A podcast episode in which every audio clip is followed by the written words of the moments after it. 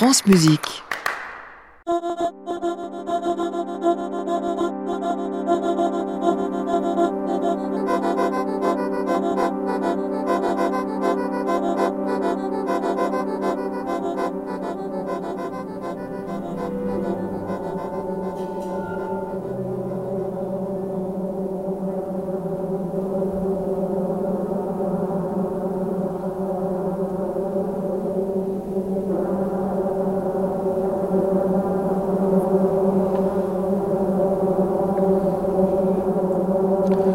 Bonsoir à toutes et à tous et bienvenue au carrefour de la création sur France Musique.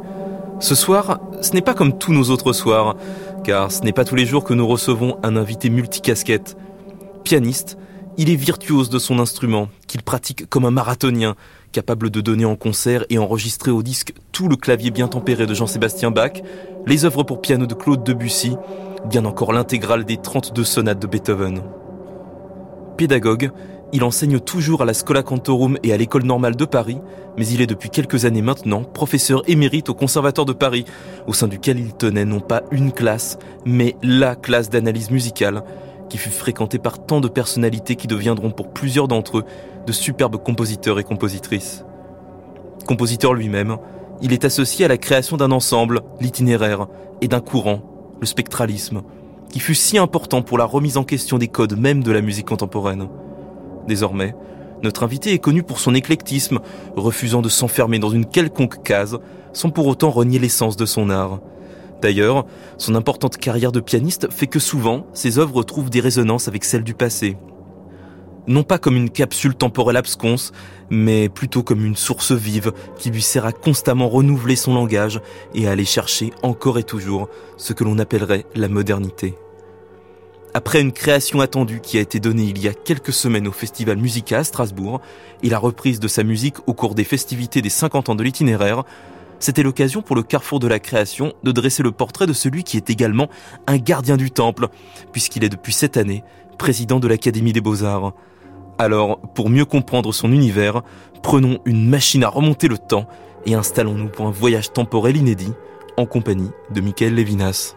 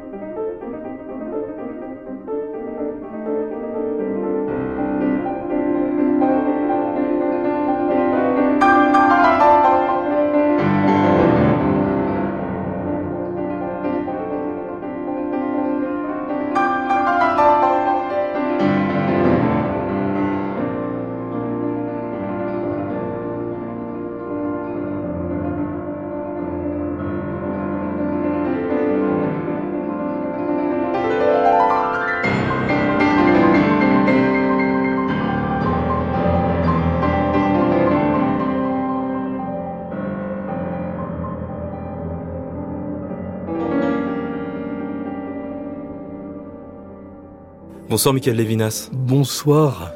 Michael Levinas, écrire de la musique à partir de rien, sans conscience des musiques du passé, cela n'existe pas? Écoutez, ça existe, ça n'existe pas. J'ai vu une très jolie formule euh, dans le livre que Thomas Lacote et Balmer ont fait sur Messiaen, on parle de l'intertextualité. D'un côté, on a bien sûr la culture et, ça motive la décision d'être compositeur. Mais ce que je veux dire, bon, on va, on va pas répéter l'histoire de l'angoisse de la page blanche, mais enfin tout de même, euh, bon, on, à un moment donné, on est très seul quand on commence à composer. On n'est pas protégé par sa culture. Michael Levinas, comment votre carrière de pianiste peut nourrir votre œuvre de compositeur? On m'a toute ma vie posé cette question. Et d'ailleurs, en France, très souvent, ça a été très mal vécu, soit dans le milieu de la composition, soit dans le milieu de l'interprétation. Aujourd'hui, pour les jeunes générations, c'est plus un problème. Aujourd'hui, euh, j'ai présidé le concours Messian. Tous les pianistes extraordinaires sont des compositeurs et les compositeurs sont souvent des grands pianistes. Mais euh, disons que d'une part, euh, c'est j'ai une relation bien sûr. Il y a dans les œuvres que j'ai interprétées, il y a eu des phénomènes comme par exemple l'idée musicale, la révélation dans l'interprétation, qui m'inspirent et qui sont ma manière d'interpréter. Je ne suis pas un analyste en composition, je suis instinctif vraiment instinctif et je joue de mémoire. J'ai besoin de me libérer même du texte, pour tout vous dire. Et en même temps, bien entendu, il y a quelque chose de particulier, c'est que j'ai tout de même, comme les pianistes, je encore même tous les autres instrumentistes, mais disons, je fais le son avec mes doigts et c'est, euh, je suis improvisateur depuis la petite enfance. Hein, de, j'ai été improvisateur depuis l'âge de 4 ans. Et donc, euh, c'est assez passé au piano. Et donc, ma relation avec le son et tout ce qui s'est fait dans le domaine de mon travail de composition, je l'ai pas composé au piano, mais l'émotion du son, elle me vient aussi beaucoup de mon histoire d'interprète. On vient d'écouter le mouvement de Claude Debussy. Qu'est-ce qu'elle représente pour vous, la musique de Claude Debussy? Écoutez, c'est un des, un des grands, grands événements du XXe siècle. Je ne vais pas me lancer dans des, dans des considérations trop techniques, mais enfin, c'est vraiment l'émancipation de l'enharmonie euh, franquiste et, et de, de, de, Wagner, et en même temps un dialogue très important avec ces deux très grands compositeurs, dont notamment la musique française de la fin du 19e siècle. Ce que je vais dire, euh, euh, d'abord, Debussy, c'est un écologiste en plus. Les modèles de la nature sont très importants pour lui. La mer, euh, les arbres, et ça annonce aussi des oiseaux de Messian. Mais disons, sans se lancer dans trop de commentaires, tout de même, la manière dont il se libère de la forme sonate, dont il se libère des modèles du XIXe siècle, son sens du temps, la manière dont les titres arrivent à la fin des œuvres, et ce qu'il en découle, c'est-à-dire un imaginaire du son du piano, qui est lié à l'originalité d'un langage harmonique qui reste tonal et qui est affranchi de la syntaxe tonale, tout en la respectant. C'est extraordinaire, hein c'est, vraiment, c'est névralgique, c'est central. Et est-ce que vous aussi, Michael Levinas, dans vos propres compositions, vous essayez d'adopter la même posture, d'essayer de vous abstraire d'un langage qui est, lui, consommé et maîtrisé? Euh, sans doute, vous vous touchez juste. Il y a une idée d'une espèce d'affranchissement et de saut dans l'inconnu. Et là, euh, je repense encore à cette phrase de Messiaen euh, une fascination pour l'inouï, c'est-à-dire ce qu'on n'a jamais entendu, et aussi une fascination pour la révélation. C'est-à-dire dans l'imaginaire, quelque chose comme si, j'appelle ça le syndrome du buisson ardent. C'est-à-dire, on est dans le désert, vous parliez de la solitude de la composition, et on voit quelque chose que les autres ne voient pas, qui est votre propre chemin. Et ça, c'est une partie de ma démarche dans le travail de composition. Est-ce que l'aspect inouï de la musique de Debussy, elle a peut-être inspiré les spectraux dans leur démarche? Ah, sans aucun doute. Sans aucun doute. Euh, bien sûr, c'est une référence fondamentale. Mais bien entendu, euh, ça n'est pas pensable sans Ravel et sans Messiaen.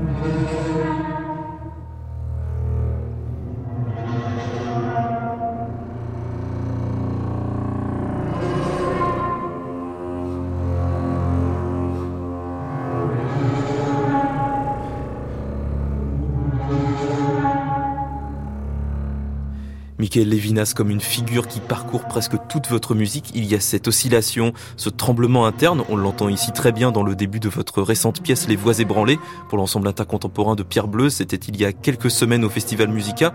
Est-ce qu'il n'y aurait pas une parenté entre ce tremblement, ces oscillations, ces résonances internes et le Debussy pour piano que l'on vient d'entendre? Écoutez, euh, laissons peut-être Debussy un moment de côté à ce niveau-là, si vous voulez. Euh, ma première émotion musicale euh, en dehors de ma mère et de ma vie à la maison, a été un concert où j'ai entendu Pierre Barbizet jouer un concerto de Mozart et le piano pleurait. Et je dis, cette émotion du piano qui pleure, euh, c'est mon écoute du son et c'est mon écoute du musical. Et sans aucun doute, là-dedans parle probablement mon histoire et euh, ma, ma condition aussi de survivant. Et comme je l'ai dit à propos de Paul Celan, quand j'ai utilisé ces poèmes pour la fin de la Passion après Auschwitz, euh, après ce qui s'est passé, il y a une vibration, il y a des larmes et il y a de l'essoufflement. Et cette question de la vibration des larmes et de l'essoufflement dans le poétique, c'est quelque chose pour moi, euh, je ne le cherche pas théoriquement, hein, je ne vais pas dire je vais faire pleurer le son, je vais euh, m'essouffler. Non, c'est le moment où brusquement le son parle. Je dis bien le son parle. C'est-à-dire que le son, ce n'est pas purement le son. Et quand il parle, quand il chante, on y reparlera du chant, j'espère. Mais à ce moment-là, eh bien, là, je commence à voir mon imaginaire qui s'enfuit, j'allais vous dire. L'imaginaire qui s'échappe et qui me permet d'avancer et d'écrire. Et cet imaginaire qu'il s'échappe, il s'échappe dans les voix ébranlées. Ah, ça bien sûr. Mais en même temps, il pleure. Euh, il pleure et en même temps, ce sont des harmonies. Ce sont. D'un côté, il y a une espèce de passacaille, euh, d'ailleurs, qui vient de mon concerto pour violoncelle, mais une passacaille qui traverse l'œuvre complètement. Mais en même temps, euh, il y a ces harmonies. C'est pas seulement qu'elle pleure, bien entendu. C'est aussi comme ça que j'envisage un peu l'avenir, soyons un petit peu prospectifs, un peu l'avenir de l'harmonie polyphonique, euh, c'est bien entendu des trames harmoniques, des chants, ça chante. Ce n'est pas une trame des années 60, ce sont des polyphonies qui chantent, qui s'ébranlent et qui créent des battements. Et ça, c'est très important dans les voix ébranlées.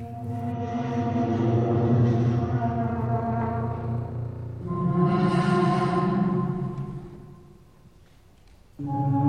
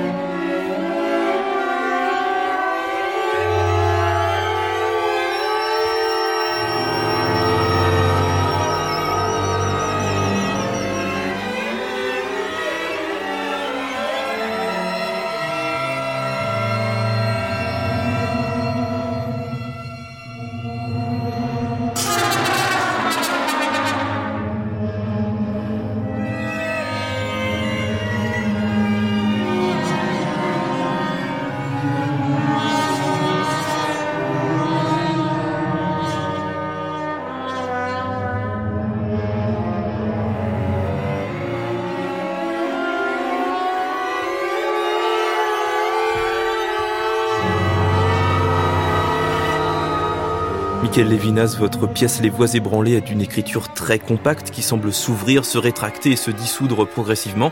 Comment on travaille, voire on explose le son d'un grand ensemble ou d'un orchestre? Écoutez, vous dites un mot euh, qui est un mot sur lequel je voudrais m'arrêter. Euh, bon, j'espère que c'est pas compact, franchement, ou j'aurais même pas réussi tout à fait, parce que c'est vraiment une volonté polyphonique d'entendre des trames qui se, battent entre elles, je peux dire, mais par le mot battement, je joue le mot battement. Mais vous avez dit exploser. Et ça, ce mot-là, ben là, je m'adresse aux auditeurs aussi.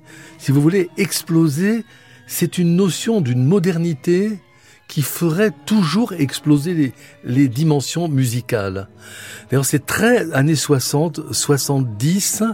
Euh, ce que, encore, je reviens au mot de Messian, toujours inouï, inouï. Encore que Messian, il n'a jamais explosé. Hein. Je veux dire, c'était toujours, une, comme vous le disiez tout à l'heure, une connaissance en même temps immense de la culture qu'il recrée et, et transfère en un langage personnel. Non, ce n'est pas une explosion, c'est une construction, c'est quelque chose qui euh, peut-être transgressent des images figées de la musique, mais qui ne veulent pas exploser. Ce n'est pas l'idée que on, on casse tout. C'est autre chose. C'est véritablement positif. C'est un travail, c'est une autre modernité que celle de la transgression. Alors, dans le sens du timbre, comment on construit un autre timbre de l'orchestre si on ne l'explose pas? Eh bien, bon, d'abord, euh, euh, je suis bien que n'étant pas un orthodoxe de la spectralité, tout de même, euh, depuis cette expérience qui date d'ailleurs de Stockhausen et de Stimmung, hein, de, de, de ce grande conférence de 72 à Darmstadt où il a expliqué l'avenir de la musique vers l'harmonieux. C'est-à-dire, ce n'est plus l'explosion de l'harmonie. Ce n'est plus l'explosion de l'harmonie. Au contraire, c'est la construction en respectant les lois internes du son, de la jouissance harmonique, de la jouissance de l'harmonieux. Mais en même temps, il peut y avoir des bouleversements, des choses qu'on n'a jamais entendues, qui se révèlent dans le son. Et là naît effectivement une créativité orchestrale, de la même manière, et ça je le dis aussi pour le public, que l'orchestre symphonique, sur lequel nous avons tout notre répertoire, depuis le début du XIXe siècle, il est issu je dirais, des lois du langage harmonique tonal. Et avec euh, les sons qu'on peut imaginer probablement avec de la simulation technologique, eh bien, on a des révélations du son. Le son a ces mystères que la raison ne connaît pas.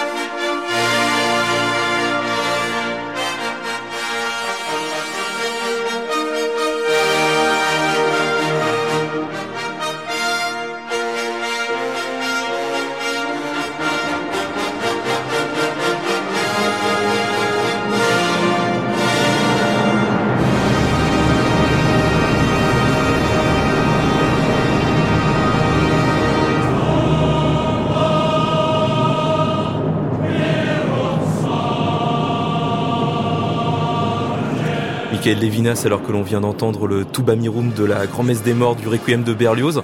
La musique d'Hector Berlioz par sa dimension spatiale qui fait éclater les codes et les conventions. Est-ce que cela peut être une source d'inspiration pour vous? Écoutez, vous me cherchez, comme on dit, dans le langage courant et vous le cherchez, je vous en remercie. Euh, bien sûr, euh, il y a trois points touchés très névralgiques dans, dans, dans, mon travail et, de, ce, qui m'a marqué, si je puis dire, par-delà l'enseignement euh, encore de Berlioz euh, dans la classe de composition, mais c'est d'abord la relation au texte, hein, la relation au texte et la relation entre le texte et le chant, qui m'est terriblement intime et presque trop familier parfois, mais c'est naturel. C'est-à-dire, c'est euh, je me prends pas pour un pour un Rossini, mais enfin c'est tout même ça chante naturellement pour moi un texte. La dimension religieuse de l'appel des cuivres, bien sûr, que Berlioz euh, écrit d'une manière fabuleuse, et euh, la relation de l'espace et la présence des cuivres, des cuivres dans l'espace et le fait que la phrase, elle, sort, la phrase est générée par l'appel. Et bien sûr, euh, euh, cet élément-là euh, sera d'ailleurs, pour moi, initié bien avant Berlioz par un choc très particulier qui est la partie centrale de l'ouverture de Léonore III, avec l'appel des trompettes. Et cet appel des trompettes qu'on trouve dans l'opéra de Fidelio aussi, est quelque chose euh, qui a été à l'origine de mon énergie de travail de composition.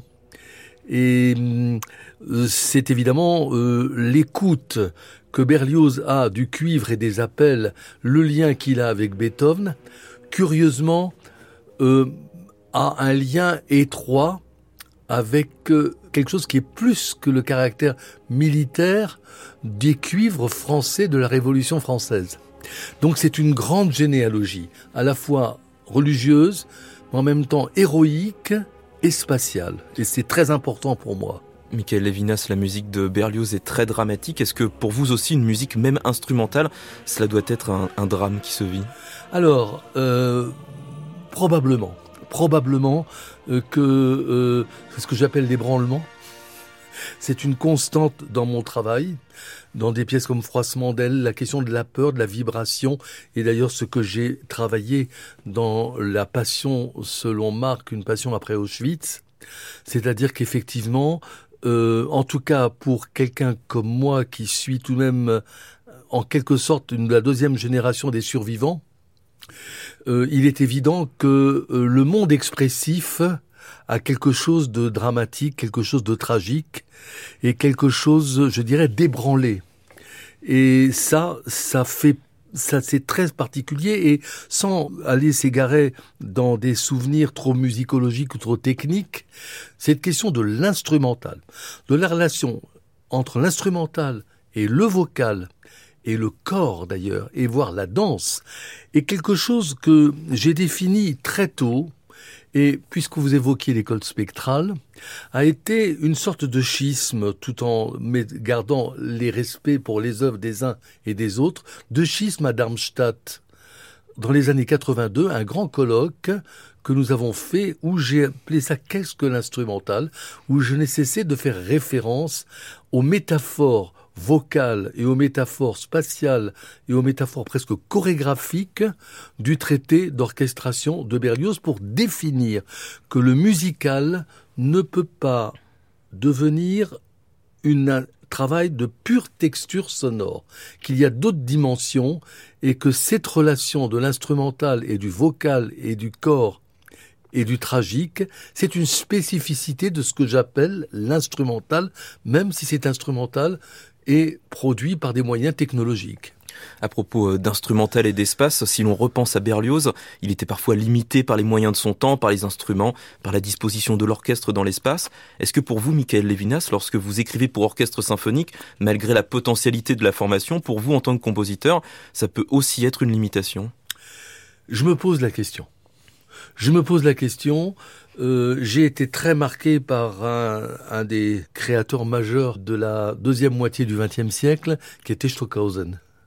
Et évidemment, la relation de l'espace Stockhausen, l'éclatement de l'espace par Stockhausen, euh, pour moi, a été un phénomène majeur majeur, ce qui fait dire que je comprends tout à fait la manière dont mon cher Maxime Pascal consacre pour le balcon un effort pour euh, faire entendre la totalité du cycle euh, théâtral de Stockhausen. D'autre part, comme, euh, si vous voulez, il y a tout de même dans certaines dimensions de l'art une exigence aussi de la possibilité de symboliser de manière ce qu'on appellerait classique euh, la, le phénomène musical, l'orchestre dans son caractère frontal, l'instrumental non traité de manière électronique, c'est un peu ce qui s'est passé d'ailleurs pour les voix ébranlées, c'est-à-dire quelque chose qui ne risque de ne pas aller vers une sorte de l'illustration de l'espace, mais finalement une symbolique de l'espace fait partie de mes préoccupations et d'ailleurs des projets de l'œuvre d'orchestre que j'écris pour l'Orchestre national l'année prochaine pour Radio France. C'est un des enjeux de mon travail actuel. Je ne peux pas me réduire à considérer que euh, le technologique euh, met fin, je dirais, à la sublimation de l'écriture et à la symbolique de l'espace dans une structure classique.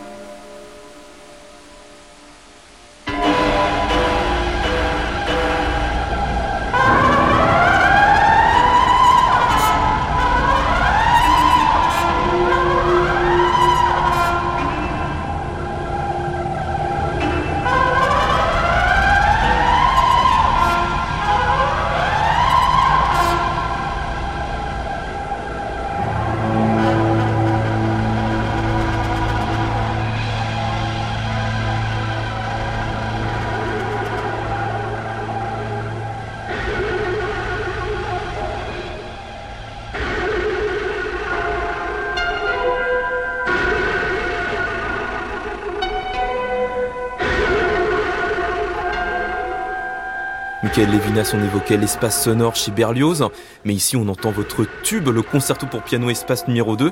Est-ce que c'est le fait d'être pianiste qui vous a donné envie de créer un espace autre du piano? Oui, tout à fait. Euh, de toute façon, c'est comme ça que j'entends l'instrument. En même temps, c'est une œuvre que j'ai écrite euh, assez jeune, donc à la Villa Médicis. Hein.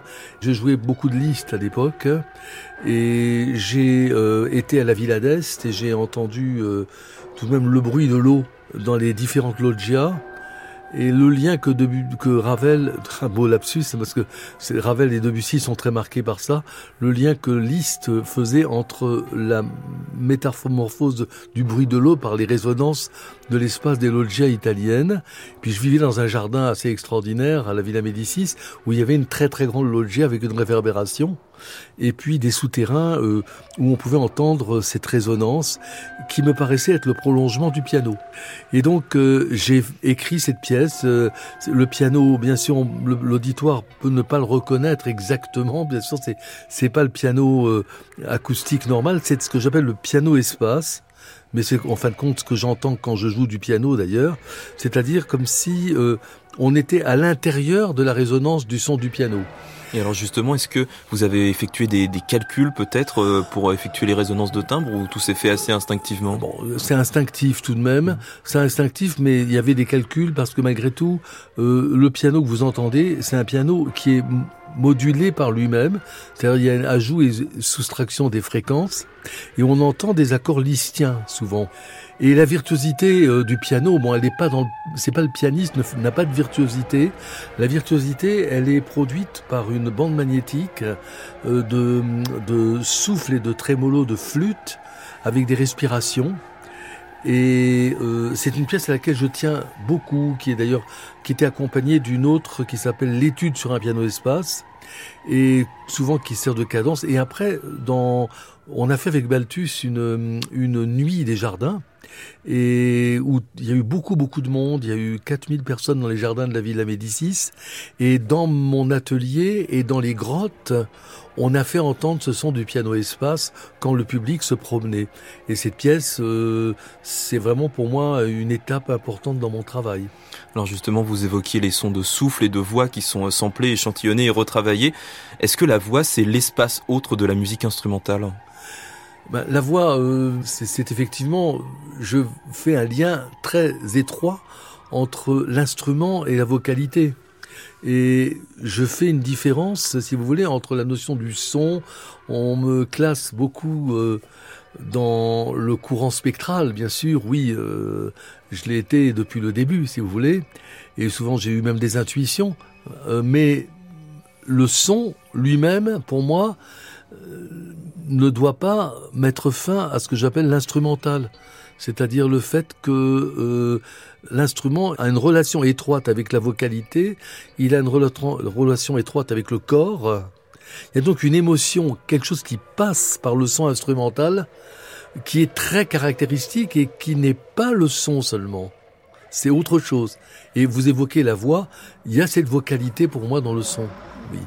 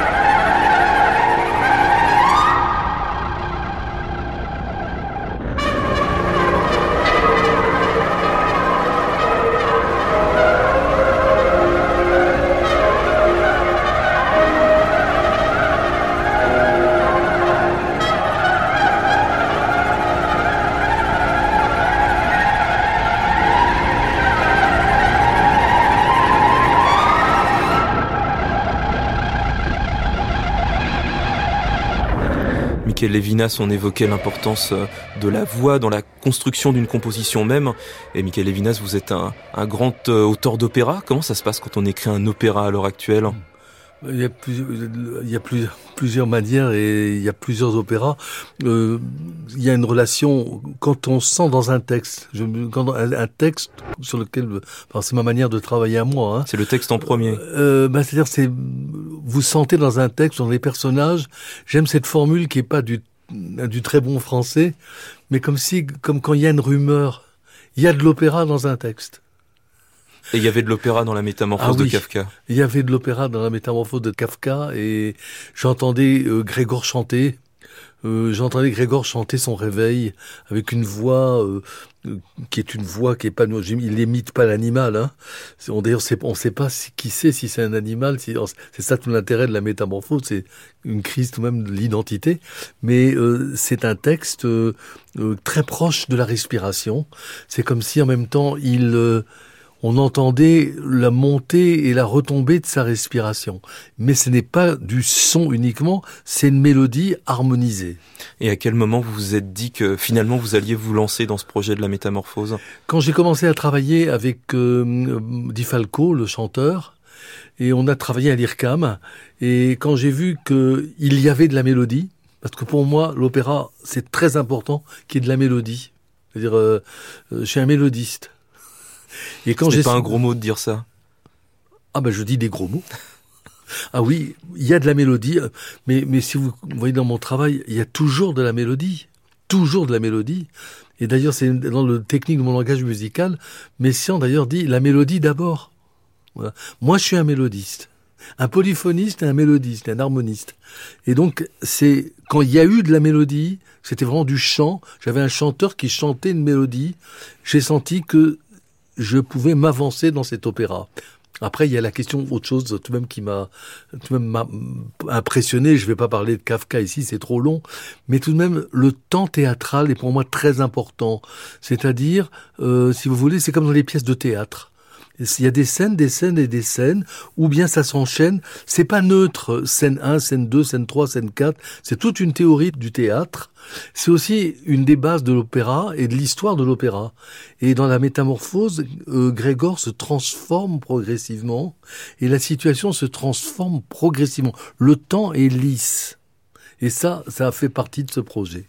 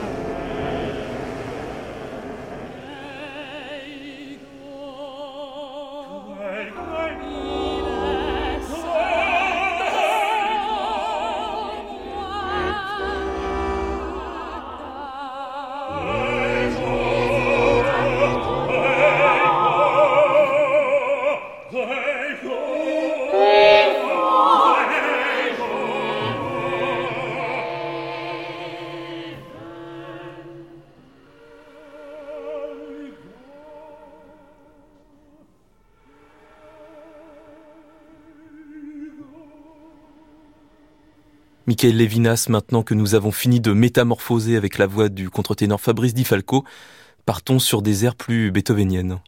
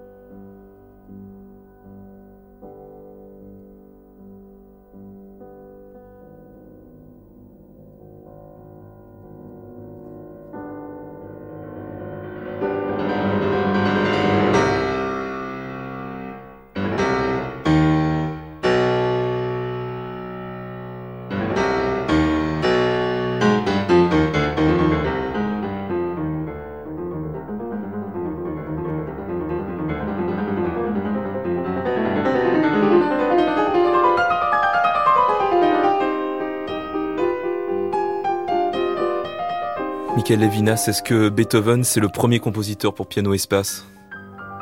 Voulez-vous dire euh, qu'il n'y aurait pas eu d'espace avant dans le piano, euh, avant, avant Beethoven Dites-moi. Euh, je sais, je pourrais pas, je pourrais pas dire une telle chose. Je dirais une seule chose, c'est que, bon, que effectivement, c'est le compositeur qui a développé l'espace dans le piano en relation avec des luthiers. Euh, c'est-à-dire que ça, on sait qu'il y a toute une relation de Beethoven avec l'évolution du piano, avec les dimensions, le fait que l'instrument est destiné à être dans des salles de concert. Et par conséquent, euh, il y a une grande recherche, et tant qu'il avait, je pense, il entendait, mais il travaillait vraiment l'évolution de la lutherie instrumentale. Donc dans ce sens-là, euh, vous avez raison, c'est la prise de conscience de cet espace dans la manière dont il écrit pour le piano. Et c'est le même espace que l'on retrouve dans le concerto pour piano espace que l'on écoutait tout à l'heure. Euh, franchement, quand j'ai fait euh, le concerto pour un piano espace, j'étais plus proche de déjà de l'espace euh, tel qu'il se développe dans le langage romantique du piano. C'est-à-dire, j'avais fait aussi un, disque, un de mes premiers disques, c'était toi même la fantaisie de Schumann et les Kresleriana, et j'avais enregistré toutes les ballades de Chopin. donc, et j'étais dans liste. De Debussy et je montais aussi euh, Territoire de l'oubli de Tristan Muraille. Donc il y a tout de même un, ça n'est pas euh, vraiment le piano du début du 19e siècle, mais bien sûr quand j'ai interprété euh, Beethoven, bien entendu, j'étais très très vigilant sur cette création de l'espace qui a tout de même qui fait partie de son écriture et de son pianisme. Oui oui. Et quelle aventure cela a représenté pour vous, compositeur d'aujourd'hui, d'enregistrer toutes les sonates pour piano de Beethoven? L'aventure, c'est bien sûr, c'est une énorme aventure et aujourd'hui encore, quand même, quand j'ai refait une intégrale euh, l'année dernière euh, à Paris, euh, c'est toujours une aventure, c'est toujours nouveau. Il n'y a pas d'habitude dans, la, manière de jouer ce répertoire. C'est toujours une énorme, pas une épreuve, c'est un, effort très dense, très très dense. Mais en même temps, c'était une nécessité totale parce que euh, je crois, je suis tout de même venu dans la musique avec Beethoven. C'est-à-dire que euh, moi j'ai une mère qui était russe, c'est une pianiste. Bon, elle, n'a pas fait de carrière, elle est, euh, c'est aussi une survivante. Elle, elle, a été traversée par les épreuves du XXe.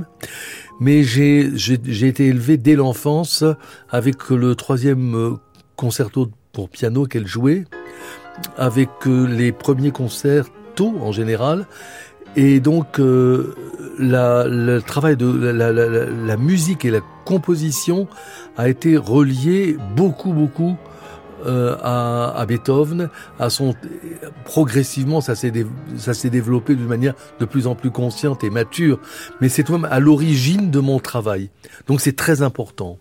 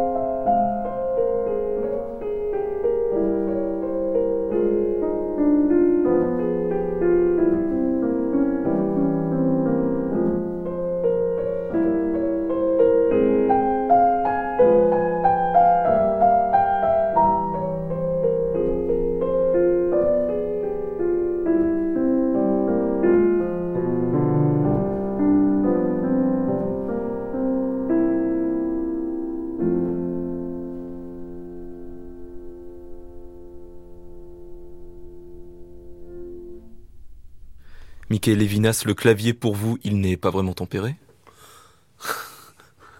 Le clavier, vous c'est pas, il est, à la fois pas tempéré, il est tempéré. Euh, c'est-à-dire que ce qu'on vient d'entendre, euh, c'est euh, effectivement ce qui me fascine aussi, aussi hein, dans Bach. Ce qui me fascine, c'est une musique. Je pense qu'on va le comprendre, une musique dont l'écriture est en elle-même peut être jouée sur différents instruments. Et c'est tout de même toujours la même musique, parce que c'est comme si c'était une langue qu'on pouvait traduire facilement, si vous voulez. Euh, quand vous prenez une poésie, euh, euh, si vous la traduisez dans un dans une langue ou dans une autre, c'est très différent. C'est très différent. Là, c'est ce que j'appelle des invariants, et ça ça m'impressionne.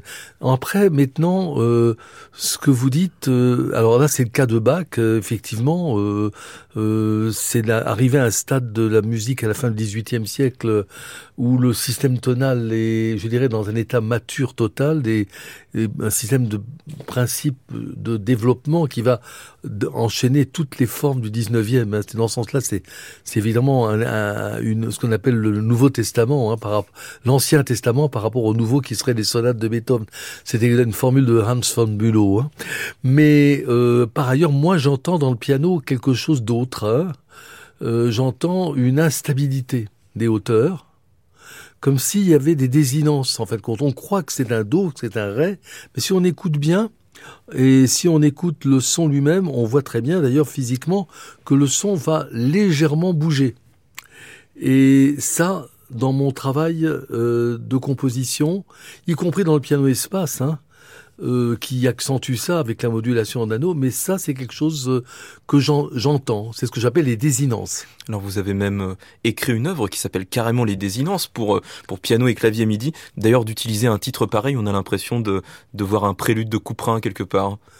Bah, oui, effectivement, effectivement, parce que il y a quelque chose de vocal et il y a quelque chose, euh, la manière dont j'entends l'instrument. Effectivement, on a parlé de cette relation avec la voix et cette relation éventuellement avec les phonèmes et avec la langue, bien sûr. Et ça, ça fait partie de mon travail puisque j'ai tout de même beaucoup travaillé pour l'opéra. Dans cette œuvre, vous utilisez un clavier MIDI qui vient créer la vibration du son, les larmes du son, comme vous les appelez. Est-ce que si l'on repense au concerto pour piano espace, par exemple, on peut voir votre carrière de compositeur comme une tentative d'entrer au microscope, non pas dans le son, mais dans cette vibration entre deux sons? Écoutez, c'est très difficile de dire ça à la première personne, euh, de dire voilà, euh, comment dire, on est un peu tout de même l'instrument de son travail de composition. Euh, si vous voulez, je, on n'est pas, enfin moi me concernant, hein, je, ne suis pas un théoricien de mon propre travail, pouvant dire véritablement voilà c'est ça et c'est ma voix. Oui, c'est ma voix, bien sûr, mais je ne vais pas en sortir une doctrine. Voyez, je ne suis pas un doctrinaire dans la composition. Mais ceci dit, c'est vrai que cette vibration est instable, cette instabilité, euh, par-delà ce qu'on appelle l'école spectrale, est un élément très important pour moi dans mon imaginaire.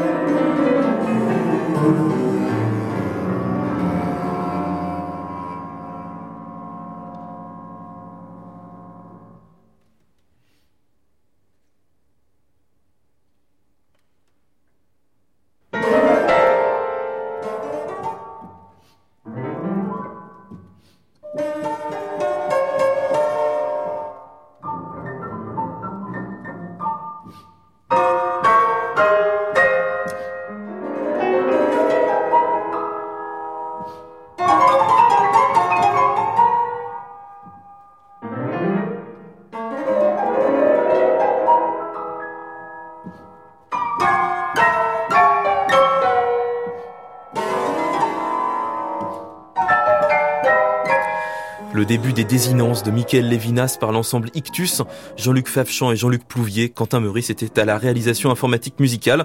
Nous étions en 2018 ici à Radio France, c'était au cours du festival Présence. Michael Lévinas, on rappelle pour nos auditeurs qu'ils peuvent aller découvrir votre toute récente création, Les Voix ébranlées, sur le site de France Musique. C'était diffusé il y a quelques semaines dans le concert du soir du mercredi, présenté par Arnaud Merlin. On vous met le lien sur la page de l'émission. Merci beaucoup, Michael Lévinas, d'être passé par nos studios ce soir. Merci beaucoup de votre accueil et d'autres invitations. Au carrefour de la création, il y avait à la technique ce soir Cédric Châtelus, une émission préparée par Colline Redon, une réalisation de Céline Parfonoff. À réécouter sur francemusique.fr.